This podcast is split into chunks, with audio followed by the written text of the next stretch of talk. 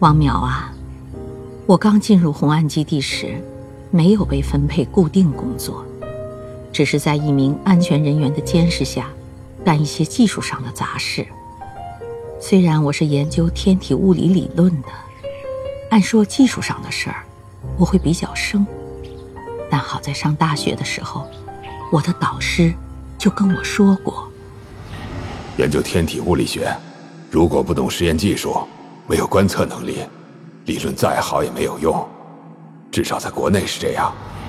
虽然我父亲并不这么看，但我却同意导师的看法。所以在他的影响下，我也对射电天文产生了浓厚的兴趣，自学了电子工程和计算机专业。没想到这些在红岸基地竟然派上了用场。最开始我在发射部做设备维护和检修的工作，很快我就成了发射部的技术骨干。当时我还有点奇怪。这么一个国防重点工程，怎么会让我这种非工科出身、不穿军装又没有经验的人成了骨干呢？难道这里的技术人员都那么平庸吗？是不是那会儿人才太少了？不是，后来我才发现这里面的原因，其实与表面看到的相反，基地配备的。都是二炮部队最优秀的技术军官，但基地位置偏僻，条件很差，并且主要研制工作已经结束，平时只是运行和维护，在技术上也没有什么做出成果的机会。而且，在这种最高密集的项目里，一旦进入技术核心岗位，就很难调走。所以大家在工作中都故意将自己的能力降低了很多，但还不能表现落后。于是领导指挥向东，他就卖力气的向西，故意装傻，指望领导发现，这人也尽力了，但就这么点能力和水平，留他没什么用。呵，好多人还真就这么被成功调离了。在这种情况下。我就不知不觉地成了基地的技术中坚，但走到这个位置的另一个原因却让我百思不得其解，就是红岸基地，至少在我接触到的部分，没有什么真正意义上的先进技术。没有先进技术？叶老师，我不明白。比如发射部的计算机就很落后，不超过十五个小时肯定会出故障。我还看到过红岸系统的瞄准部分精度也很低，可能还不如一门火炮的瞄准装具。不过这个疑问啊，雷志成很快就帮我回答了。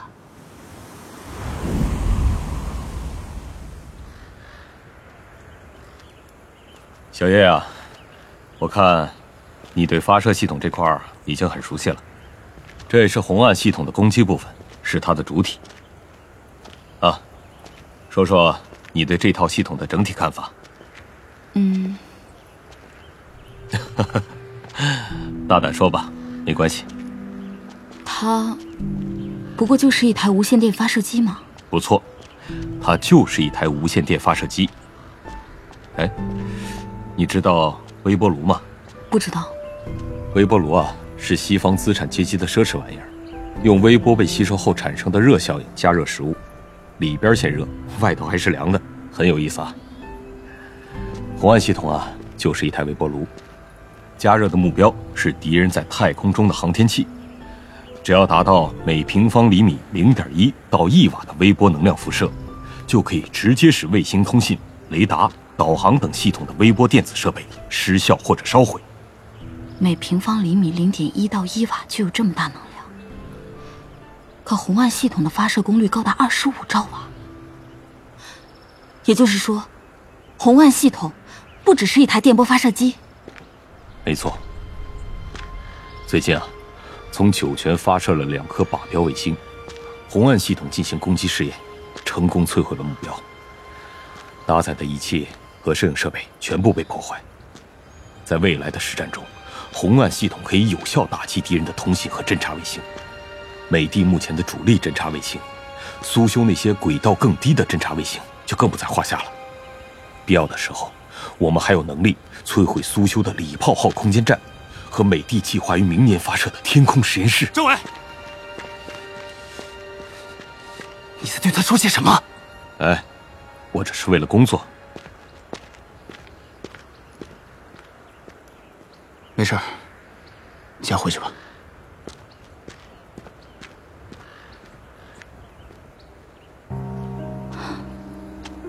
杨卫宁，是你把我带进基地的，可到现在你还是不信任我。看来雷政委告诉我红岸的真实用途，可能只是他个人的决定。在这里，可能唯一信任我的人就是他了，他才是真正的军人，而杨卫宁，不过就是一个只想保自己平安的胆小的知识分子罢了。《三体》宇宙授权，刘慈欣原著，喜马拉雅出品，七二九声工厂配音，《三体》广播剧第一季第七集《红岸往事》。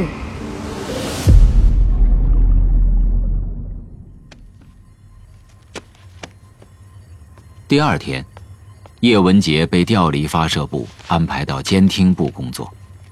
他原本以为这与前一天的事有关，可能因为他知道了太多而被调离了红岸的核心部门。但到监听部后才发现，那里才更像是红岸的核心。监听部有套十分先进的电波灵敏接收系统，具有极高的灵敏度，能够接收到很微弱的讯号。如果用这套设备，从事射电天文研究，那会是多么美妙的事情！叶文杰，雷政委找你。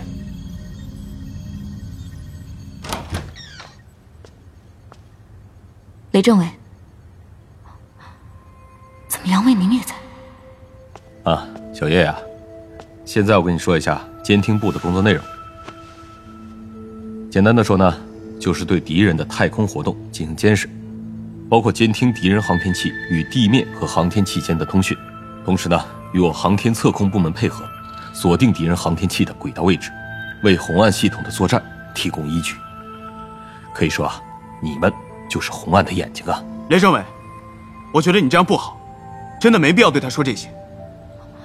政委，如果不适合让我了解，我就……哎，不不不，小叶，杨总，还是那句话，为了工作。要进一步发挥小叶的作用，他该知道的还是得知道。那我就向上级汇报。这当然是你的权利，不过杨总，请你放心，对这事儿我负一切责任。哼，哈，小叶啊，你别在意啊，杨总啊就这样，太过谨慎了，有时候工作放不开手脚。小叶，最初带你来基地。目的很单纯，红岸监听系统经常受到太阳耀斑和黑子活动产生的电磁辐射的干扰。我们呢，意外的看到你那篇论文，发现你对太阳活动啊有比较深入的研究。在国内，你提出的预测模型是最准确的，所以啊，就想让你协助解决这个问题。但你来之后啊，在技术上表现出了很强的工作能力，所以我们决定让你承担更多。更重要的工作，更重要的工作，啊，我是这么打算的，让你呢先到发射部，再到监听部，对红安系统啊有一个整体的了解和熟悉。呃，至于以后安排什么工作呢，我们再研究。当然啊，你也看到了，这有阻力，但我是信任你的。谢谢政委。嗯，小叶呀，这里要说明，到目前为止。这种信任还只是我个人的，希望你能努力工作，最后啊赢得组织上的信任。嗯，我会努力的。小叶，希望有一天我能称呼你叶文杰同志。嗯，谢谢。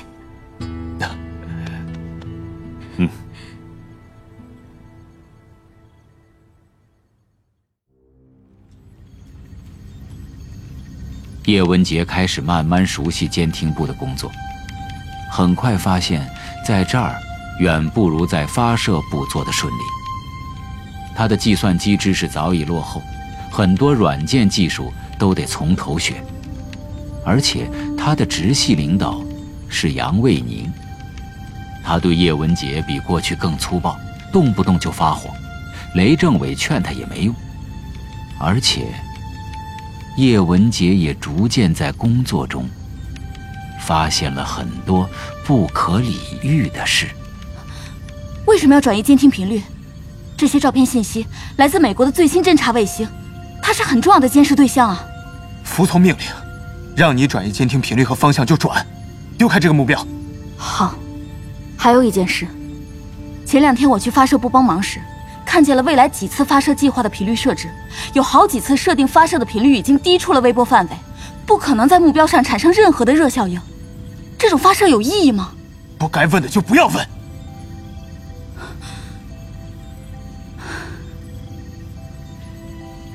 我知道了，我走了。叶文洁，嗯，再过几天，过几天，你可能就都知道了。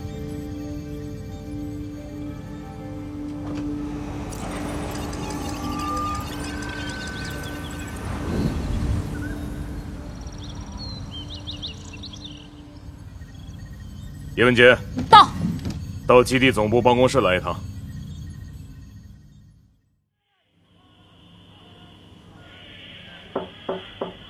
请进。雷政委，您找我？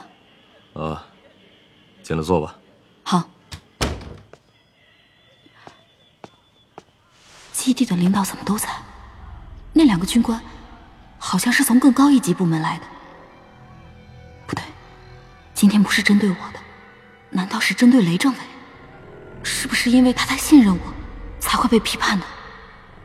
不行，为了不牵连到雷政委，我一定要让他们知道，责任全在我。叶文杰，首先声明，我是不同意这么做的。但下面的决定啊，是杨总工程师请示上级后做出的，他会对后果负完全责任。嗯，是这样，为了更好的发挥。你在红岸基地的作用，这些天来呢，经过杨总工程师反复向上级请示，兵种政治部派来的同志呢，也了解了你的工作情况。经过上级同意，我们决定将红岸工程的真实情况告诉你。真实情况？原来雷政委之前一直在骗我。希望你珍惜这次机会，努力工作，立功赎罪。今后你在基地只许老老实实，不许乱说乱动。任何反动行为都将受到最严厉的惩罚，听明白了吗？叶文杰，听明白了吗？听明白了。那好，请杨总工程师为你介绍红岸工程的情况吧。我们先出去吧。好，嗯。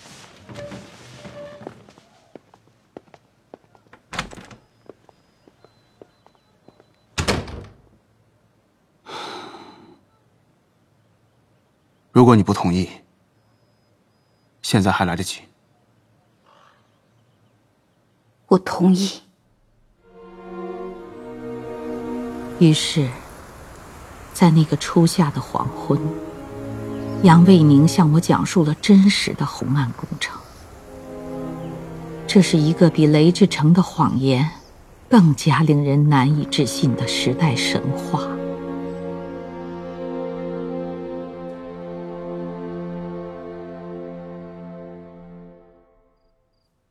那一天，叶文洁向我讲述了红岸工程的真实目的。直到又过了三年，红岸工程部分文件才解密。其中一份文件显示，上世纪六十年代的科学家们认为，最有可能产生巨大技术突变的领域，就是寻找外星文明。在这方面，一旦发生技术突变，影响力将是物理学、生物学和计算机科学无法比拟的。当时领导对这一文件的批示是：将该文印发下去，在适当的范围内组织讨论。文章的观点可能不合一些人的胃口，但不要扣帽子。关键要看作者的长远思考。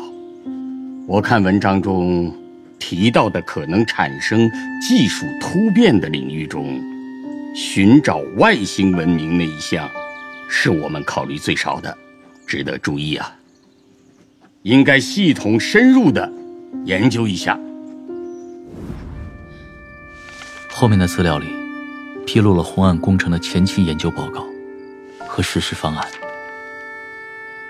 发送信息应通过多学科严格审查，确保不会包含任何太阳系在银河系中的坐标信息，尽量减少高频段发射，以减小被定位的可能性。发送目标两百光年半径，恒星数约十万颗。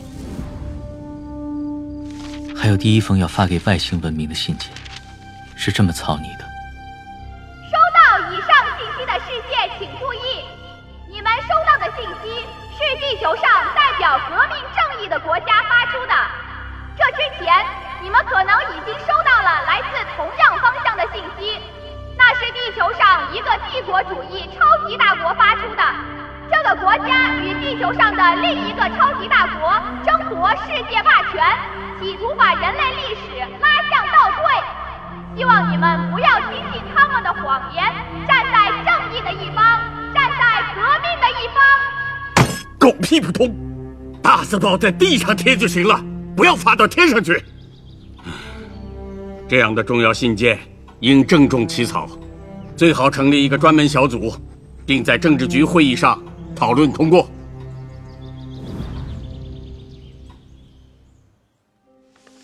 三一起稿后，向收到该信息的世界致以美好的祝愿。通过以下信息，你们将对地球文明有了一个基本的了解。人类经过漫长的劳动和创造，建立了灿烂的文明。我们珍视这一切，但我们的世界仍有很大缺陷。相当部分的人类成员生活在贫困和苦难之中。人类社会正在努力解决自己面临的各种困难和问题，努力为地球文明创造一个美好的未来。发送该信息的国家所从事的事业就是这种努力的一部分。我们怀着美好的愿望，期待着与宇宙中其他文明社会建立联系，期待着与你们一起在广阔的宇宙中创造更加美好的生活。这个工程让我们想到很多以前没空想的事。就这点而言，红岸已经具有很大的意义了。如果宇宙中真的还有其他的人和社会，那也很好嘛。旁观者清，千秋功罪，可真的有人评说了。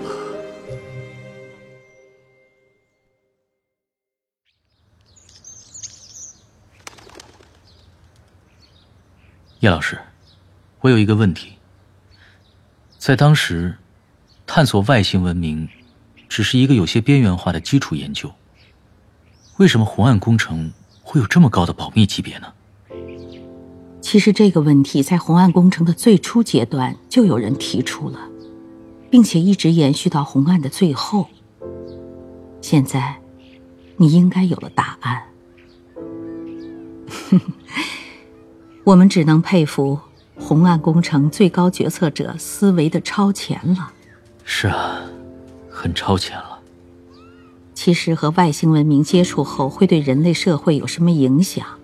这个课题虽然说是这两年才开始被深入研究的，但这项研究最近升温很快，得出的结论也很让人震惊。什么结论？理想主义的愿望破灭了。很多学者都发现，人类不可能作为一个整体与外星文明接触。这种接触不仅不会融合人类文化、消解人类社会的冲突，反而会割裂文化、加剧冲突。而且，文明的内部差距会被急剧拉大，后果可能是灾难性的。为什么？你等等啊。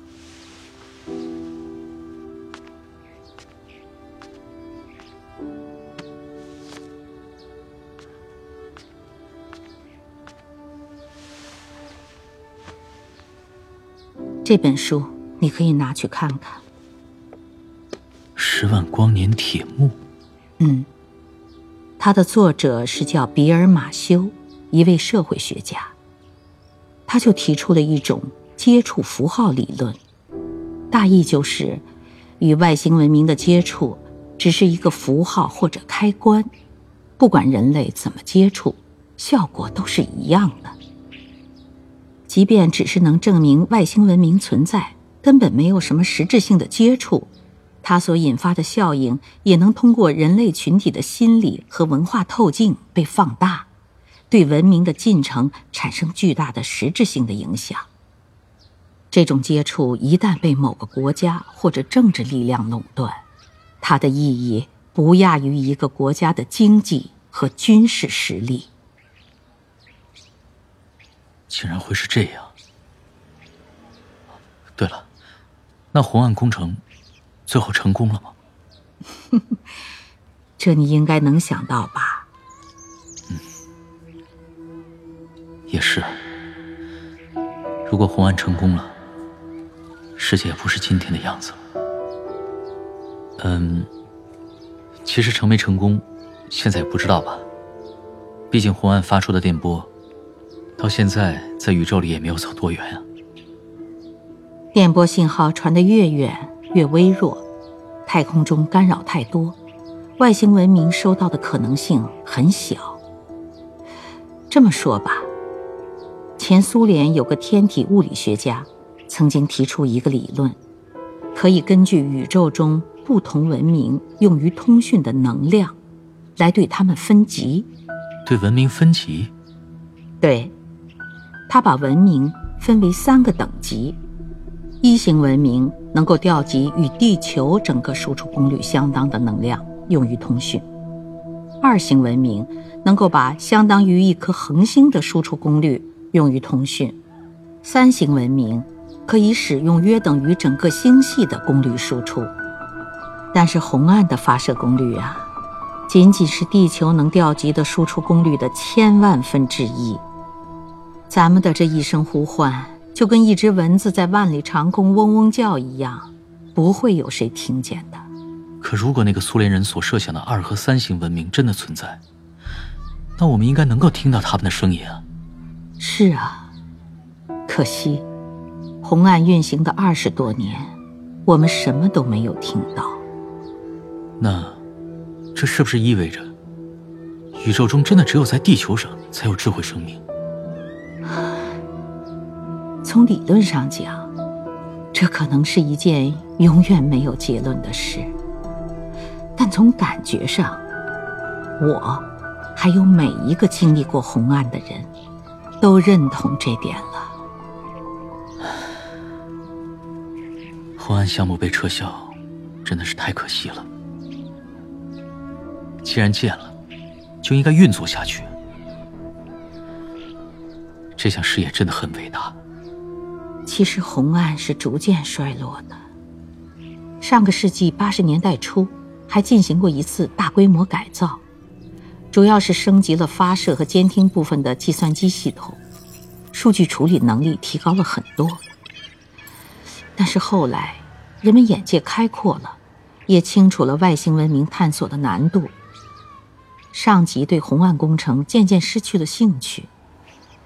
也是在那次改造以后。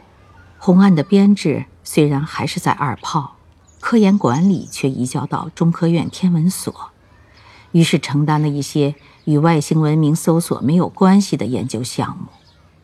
您的很多成果，就是在那个时候做出的吧？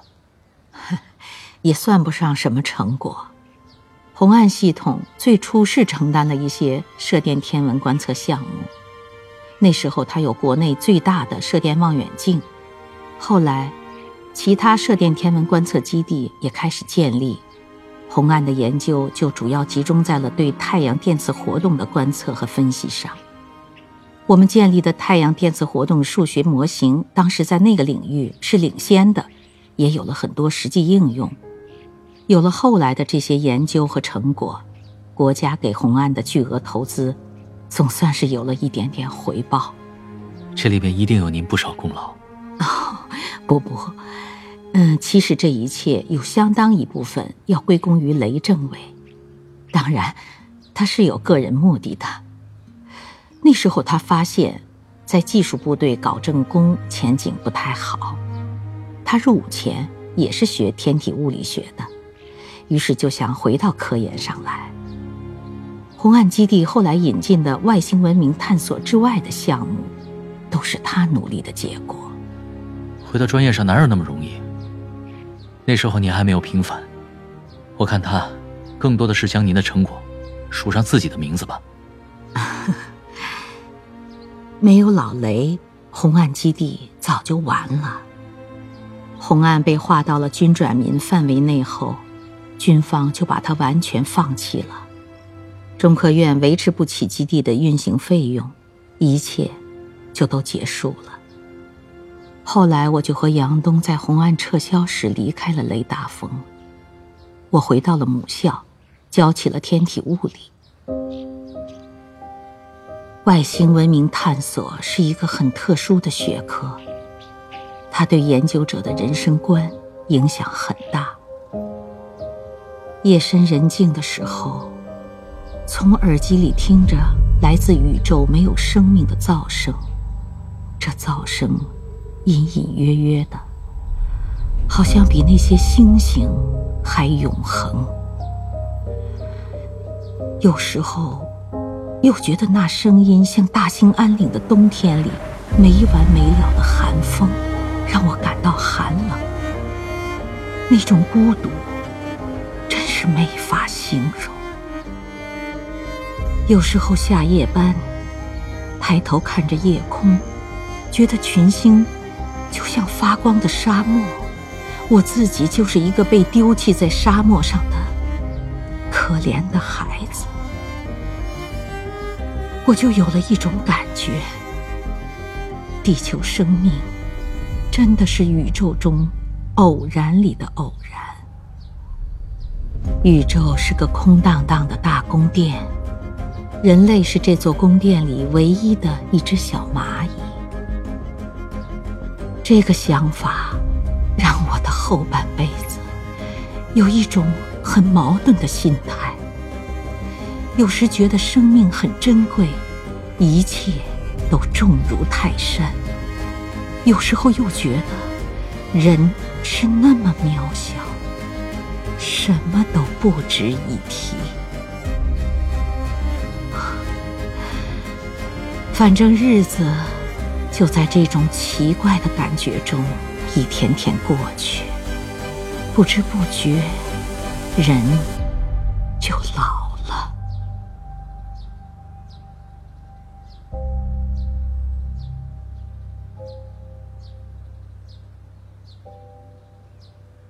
叶老师，哪天我陪您再去红岸基地遗址看看吧。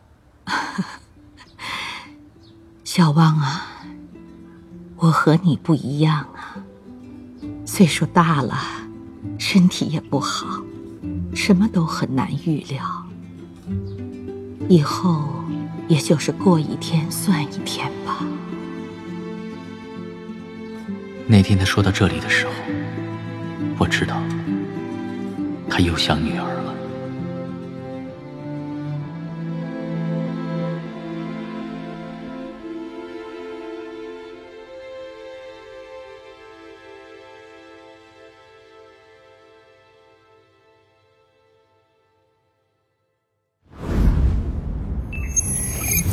欢迎进入三体世界，欢迎你，哥白尼。你改了 ID，可我们都认识你，我是。亚里士多德，这位是伽利略。我没有万年历，只带来了以观测数据为基础而建立的宇宙模型。烧死他！放我下去！我说的是真理。你回不来了，在三体世界中，你将永远消失。